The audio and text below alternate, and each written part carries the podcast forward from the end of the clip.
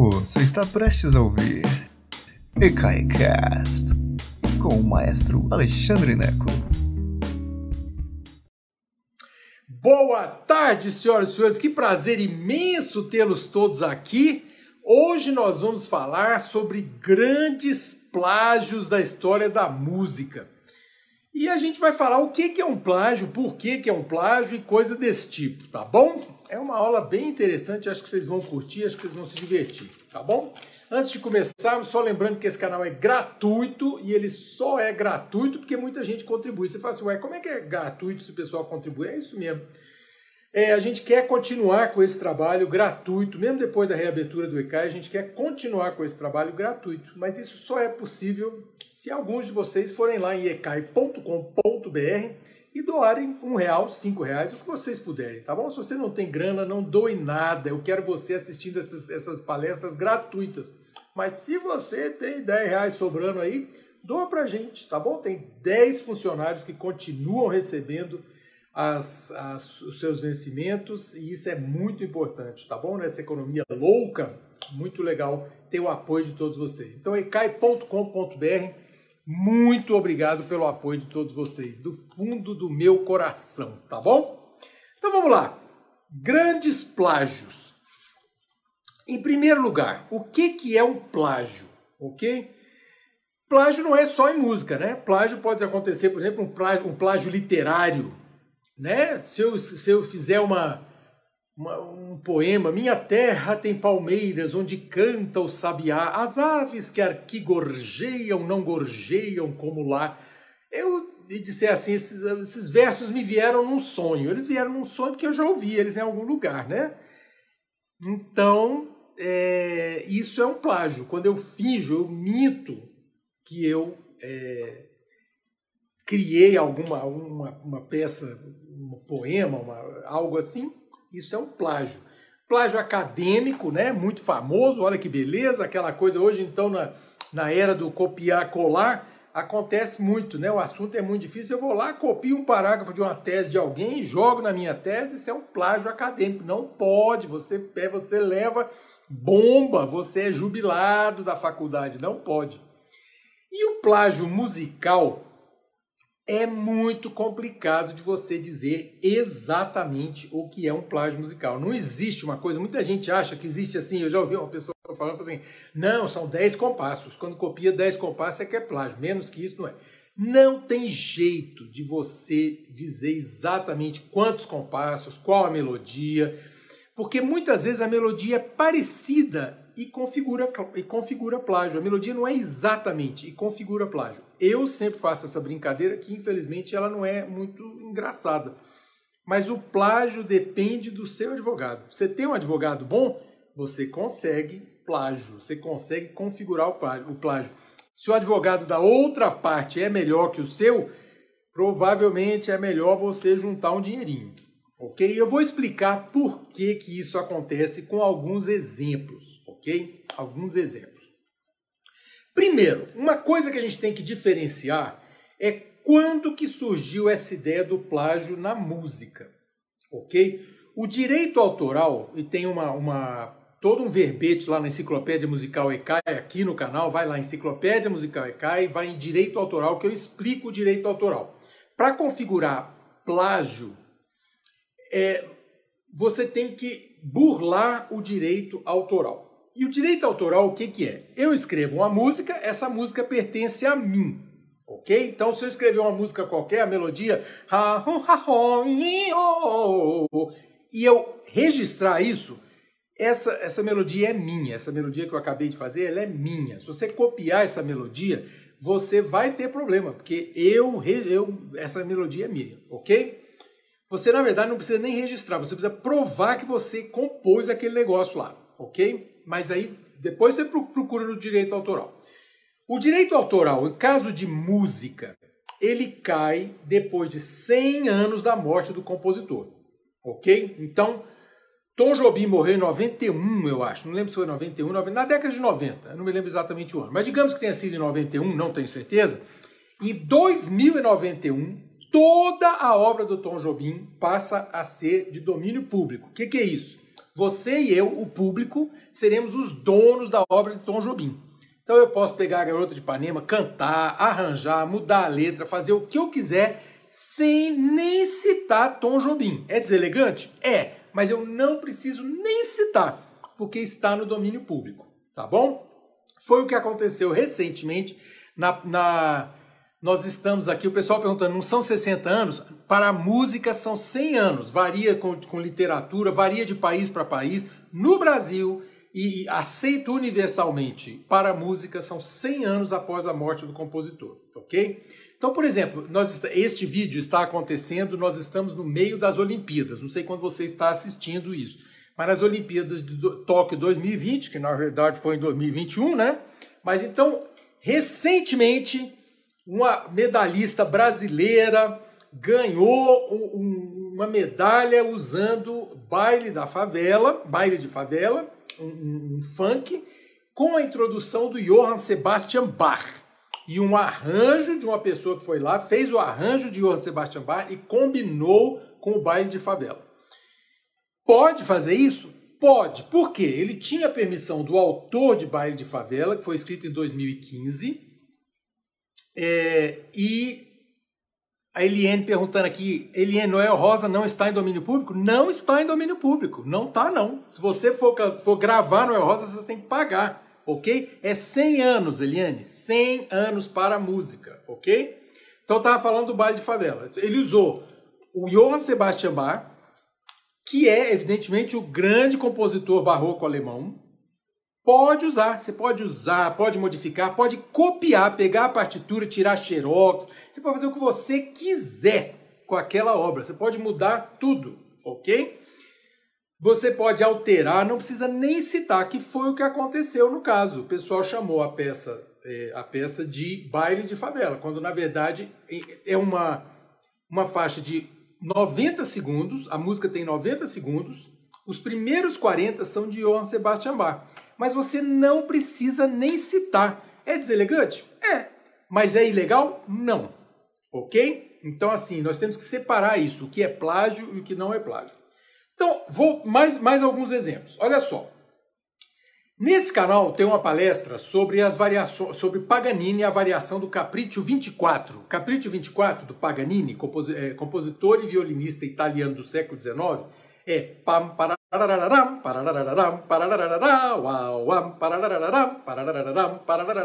etc. Então Paganini escreveu isso e fez várias variações em cima da própria música. Ok? Se você não sabe o que é tema e variação, vai lá na enciclopédia ECAI que eu explico. Mas Liszt, Franz Liszt, compositor húngaro, pegou a música do Paganini e fez variações em cima das variações do Paganini. Isso não é plágio. Porque Liszt chamou a música dele de variações sobre um tema de Paganini. Então ele deu crédito ao Paganini e não precisava ter dado, na verdade, porque era uma. O direito autoral andou muito no século XX e depois a gente explica por quê. Mas então, essa música do Paganini foi, houve variações do Liszt e mais tarde no século XX variações do Rachmaninoff que também chamou sobre variações sobre um tema do Paganini. Então, variações não são plágio, especialmente quando você dá nome.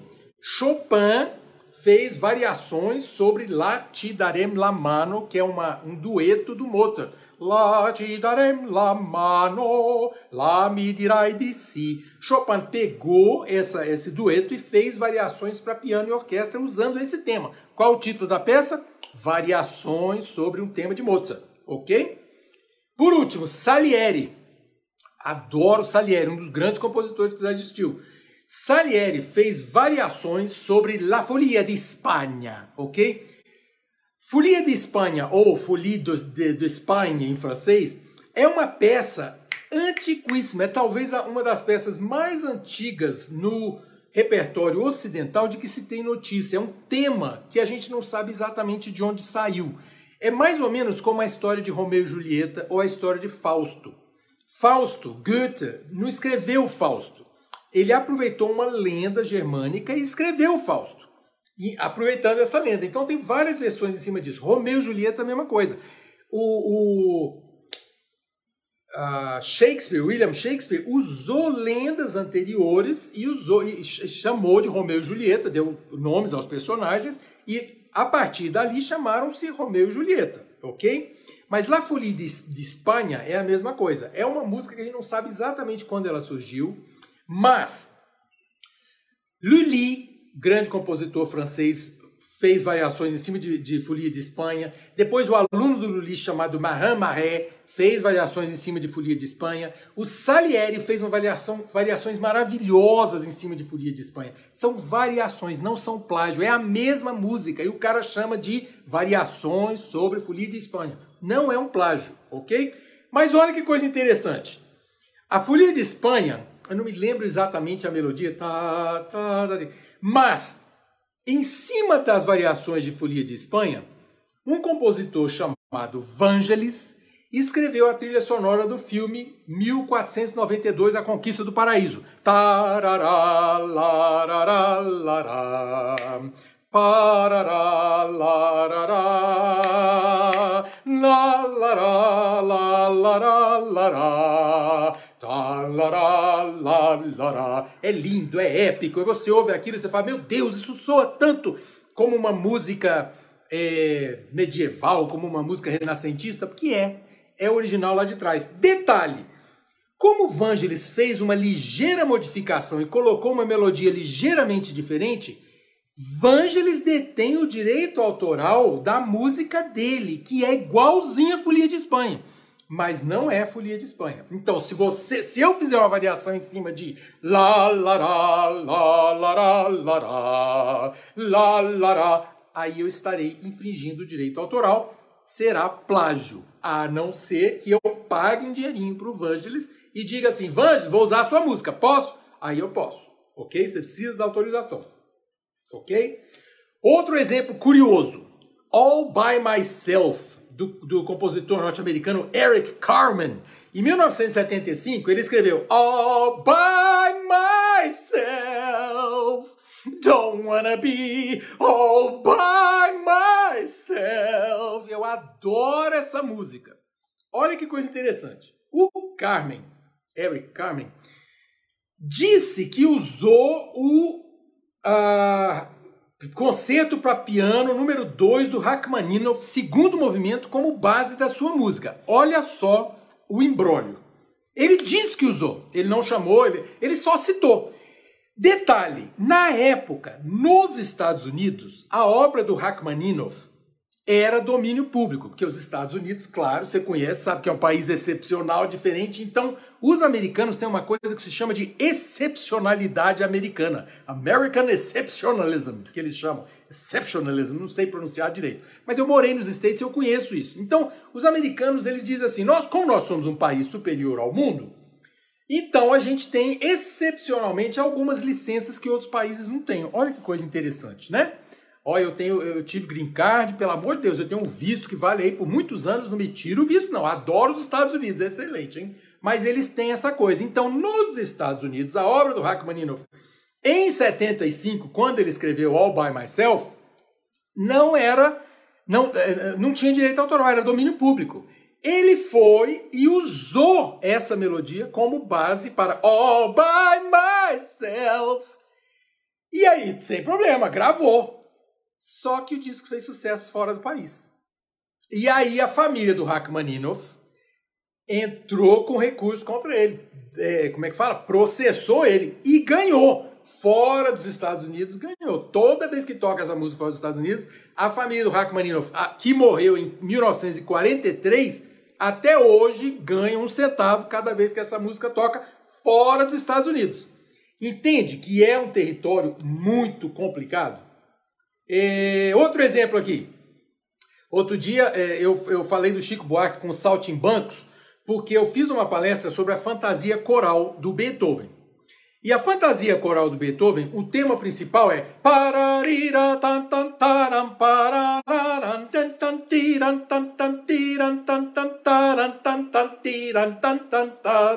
que Chico Buarque usou nos saltimbancos. Todos juntos somos fortes, somos flechas, somos arcos, todos nós no mesmo barco. Não há nada para temer, alguma coisa assim, ok?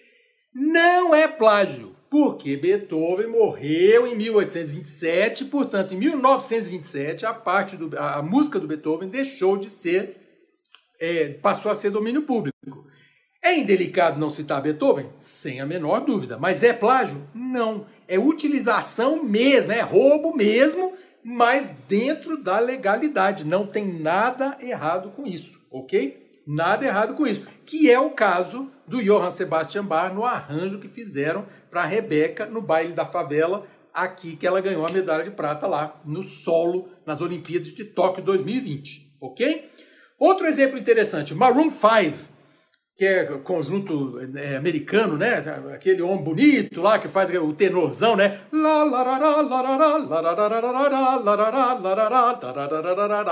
Isso é roubo total e absoluto do cânon do Pachelbel. É plágio? Não, é roubo mesmo, mas dentro da legalidade, porque Pachelbel morreu lá no século XVIII. Então, não faz diferença nenhuma. É uma das músicas mais executadas em casamento. Pode roubar? Pode. Faça. É, a casa é sua. Roube à vontade, não tem problema. Ok? É feio? É triste? É. Mas paciência, né? É assim que funciona. Agora, observe uma, uma outra sessão desta aula. Olha só. Um dos problemas com plágio, especialmente no século XXI, onde estamos agora, não sei se você está assistindo esse vídeo no século 22, deixa eu contar como é que era no século 21. Nós temos alguma, nós temos músicas que, que por exemplo, na época de Mozart e Beethoven, você tinha as, os três, é, como é que fala? três características básicas da música: melodia, harmonia e ritmo. Melodia, harmonia e ritmo são as três características básicas da música. Melodia é, por exemplo, a melodia do Atirei o Pau no Gato. Essa é a melodia. A harmonia do Atirei o Pau no Gato é difícil de dizer qual é a harmonia, mas é o acompanhamento que se usa para tocar Tirei o Pau no Gato. Ela pode variar imensamente. Você pode usar uma harmonia vasta para acompanhar o Atirei o Pau no Gato. O ritmo do Atirei o Pau no Gato. Ok? Então, melodia, harmonia e ritmo. Você pode plagiar a música na melodia, na harmonia e no ritmo. Só que quando chega o século XXI, a gente tem música sem melodia, ou sem harmonia, ou sem ritmo. Como assim? Tem? Por exemplo, pensa, olha só, canto gregoriano tem melodia, mas não tem harmonia. Por quê? Porque não é acompanhado, é só uma linha melódica. Os monges cantam sem acompanhamento, então só tem melodia, não tem harmonia. Tem música que é só harmonia? Tem! E no século XXI tem muito disso. Muita gente compondo em sintetizador que compõe os acordes, mas não coloca melodia. Como que você vai saber, vai, vai eh, garantir o direito autoral disso? É muito complicado. E ritmo a mesma coisa. Entende? Hoje em dia você tem música sem ritmo. É só perguntar para o John Cage, a sua música é, 4 minutos e 22 segundos, eu acho, que não tem nem melodia, nem harmonia, nem ritmo. É silêncio. Ah, meu Deus do céu. Como é que faz o plágio de 4 minutos e 22 segundos? Entendeu? Olha que coisa interessante. Então, assim, resumindo, é complexo você falar sobre isso. E uma das coisas mais difíceis, quando você fala de música, é, por exemplo, do funk, ok? Muitas vezes a melodia do funk ela é quase falada, ela não é cantada. O rap é a mesma coisa, né? Ela é muitas vezes é falada apenas, o rap especialmente. Como que você vai plagiar o discurso? Você pode plagiar as palavras, o ritmo, mas a melodia é complicada. Às vezes, quanto mais é, o próprio baile de favela.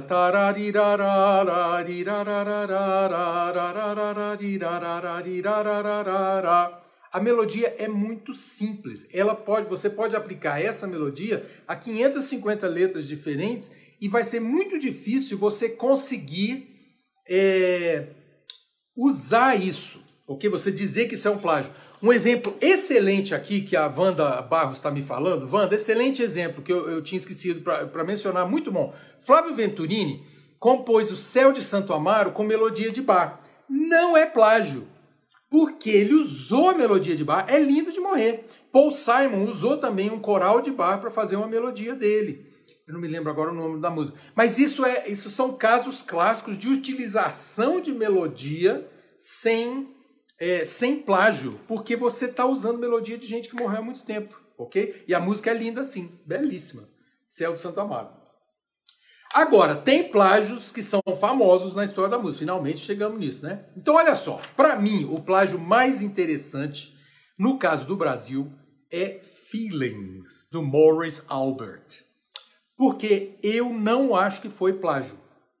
Mas o advogado de um sujeito chamado Louis Gastet, um compositor francês, conseguiu provar para a indústria internacional que era plágio. Feelings é aquela feelings, nothing more than feelings, feelings of love, feelings,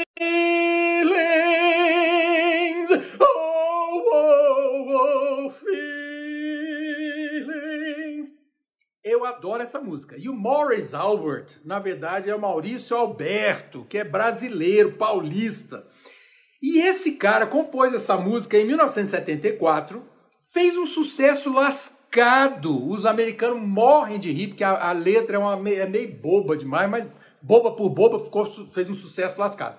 Só que esse é um caso clássico quando seu advogado é bom. Olha só, o, o Morris Albert, Maurício Alberto, escreveu essa música em 1974. Todo mundo gravou. Frank Sinatra, Ella Fitzgerald, todo mundo. Eu lembro do episódio da Mulher Biônica, gente, em que a Mulher Biônica participava de um concurso de Miss e o talento dela na Miss América era cantar Feelings. Então todo mundo cantou Feelings nesse mundo. Feelings. Ele escreveu em 74. Em 1986, portanto, 12 anos depois, a música já era famosa, velha e tal, essa coisa toda. Um compositor francês chamado Louis Gastet disse que era plágio da música que ele tinha escrito, uma música que chamava Pour Toi, para, para você, Pour Toi, escrita em 1957, portanto, 17 anos antes. Cara, eu fui ouvir Pour Toi. Lembra realmente, mas não é plágio de jeito nenhum. A música não fez sucesso nenhum Morris Albert escreveu essa música Feelings com certeza sem nunca ter ouvido Pourtois, mas como é uma melodia fácil, é uma melodia que pode haver uma coincidência e pode haver coincidência musical. Pode sim.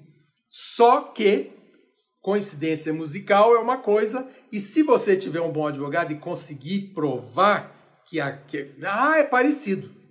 Dançou. Então o Morris Albert dançou e dançou no seguinte, ele perdeu 90% da receita de Feelings. Então, toda vez que toca Feelings, 10% vai para o Morris Albert e 90% vai para o Louis Gastet. Olha que coisa interessante. Eu convido vocês a procurarem a música Pour Toi para você, do Louis Gastet, e vocês vão dizer, lembra realmente, mas não tem nada a ver. O advogado do cara era bom, e isso é que é impressionante, porque foi 12 anos depois da história, o pessoal está dizendo, travou. Gente, se travou, daqui a pouco vocês assistem no, no YouTube, mas aqui tá tudo, tá tudo em cima, não travou não, tá bom? Então, primeiro Feelings, né? Segunda música super, super é, famosa, Taj Mahal do Jorge Ben.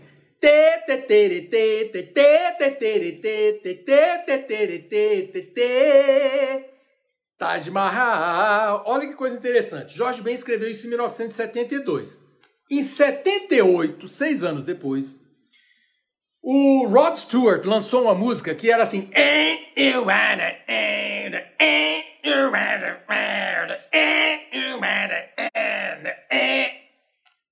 Que é exatamente Taj Mahal. Esse, esse refrão. Detalhe: Rod Stewart tinha estado no Brasil, acho que em 74, para o Grande Prêmio do Brasil de Fórmula 1. Olha que coincidência. Ele depois admitiu que o Jorge Ben foi lá, processou e ganhou.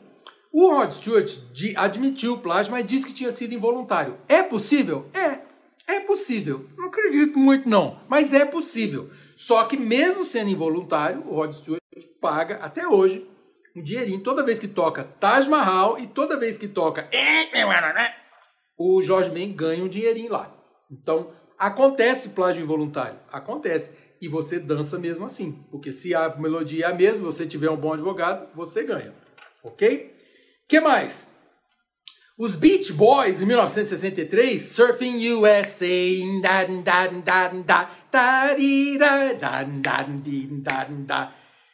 eles plagiaram o Chuck Berry em Sweet Little Sixteen, de 1957. Detalhe, é um desses casos em que a melodia é muito simples. Então, nessa época do rock and roll, no começo do rock and roll lá, era muito parecido. Então, pode ter sido um plágio involuntário sim. Tanto que o Chuck Berry aceitou que simplesmente colocasse o nome dele lá. Ele não queria dinheiro não, só queria que pusesse o nome dele lá, OK? Então, resolveu-se desse jeito. Outro problema, olha que coisa interessante. George Martin, sabe quem era George Martin? Era um dos Beatles mas não era o George Harrison. George Harrison era o cara lá da guitarra, né? O George Martin era o quinto Beatle, que era uma espécie de tutor deles, né? Era o gerente, era o manager, era arranjador, e o cara era maravilhoso. Era o George Martin estava para os Beatles, como o Rogério Duprat estava para os Mutantes, um grande arranjador e tal, cérebro ali dos Beatles. Então, a grande música All You Need Is Love, de 1967, All You Need Is Love, All You Need Is Love. O arranjo de All You Need Is Love é maravilhoso e é do George Martin, que começa a música com várias citações. Começa com a citação da Marseiesa, faz um monte de citações no meio da. E essas citações, tudo bem, porque a Marseillaise está no domínio público, né? A Marseillaise é o hino francês. Aí o que, que acontece? Uma das músicas que ele citou é In the Mood. É pá, pá, pá, pá, pá, pá, pá. Aliás, é isso mesmo? Acho que é. É isso mesmo. Essa música, todo mundo acha que é do Glenn Miller, mas não é do Glenn Miller, é de outra pessoa. Então essa música estava no domínio público em 1967. O George Martin foi lá, viu, para ter certeza que estava no domínio público. Estava. Só que o arranjo do Glenn Miller não estava no domínio público. E o advogado da família do Glenn Miller conseguiu processar os Beatles, que era rico e tal, essa coisa toda. E aí, veja você que beleza, ganha, até hoje a família do Glenn Miller ganha dinheiro toda vez que o arranjo específico do George Martin toca. Entenderam como é que funciona a coisa? Se eu cantar uma peça do bar, agora do Johann Sebastian Bach, se eu cantar neste vídeo, este vídeo está sobre o meu direito autoral. Você não pode copiar e botar. Eu sei que o pessoal faz, mas você não pode copiar. Eu posso te processar, ok? Porque esse é o domínio público. A interpretação do Johann Sebastian Bach, eu cantando, é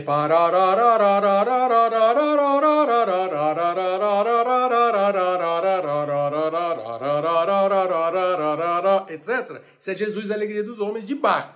Mas essa interpretação que eu acabei de cantar é de meu direito autoral. Você não pode copiar e colocar em outro lugar. entendeu? É assim que funciona. Essa, é, este vídeo estará livre daqui a 100 anos, ou 100 anos depois da minha morte, que eu espero que seja em muito tempo, ok? Entenderam o que, que é? Aí eu fui olhar plágios para dizer aqui para vocês e tal, essa coisa toda, e todos os um milhão de sugestões que tem aqui. Gente, eu quase caí duro. É, é impressionante o número de casos de plágio em que artistas famosos de hoje em dia pagaram milhões de dólares. Milhões, olha só. Led Zeppelin pagou um milhão, milhões de dólares. Madonna foi processada várias vezes, pagou todas elas. Black Eyed Peas, Shakira, Pharrell Williams, Roberto Carlos, né? Que todo mundo fala que é, que é, é plágio. Você, meu amigo de fé, meu irmão, camarada, teve um acordo ali também, entendeu?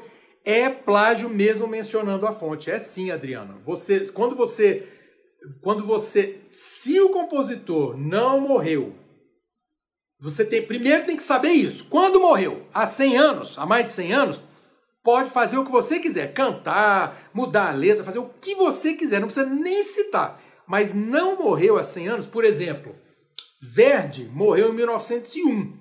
Então, só em 2001 que a obra de Verdi passou a ser domínio público. Eu tive um problema, olha que coisa interessante. Eu tive um problema com o YouTube, porque eu tenho o Requiem do Verdi no YouTube.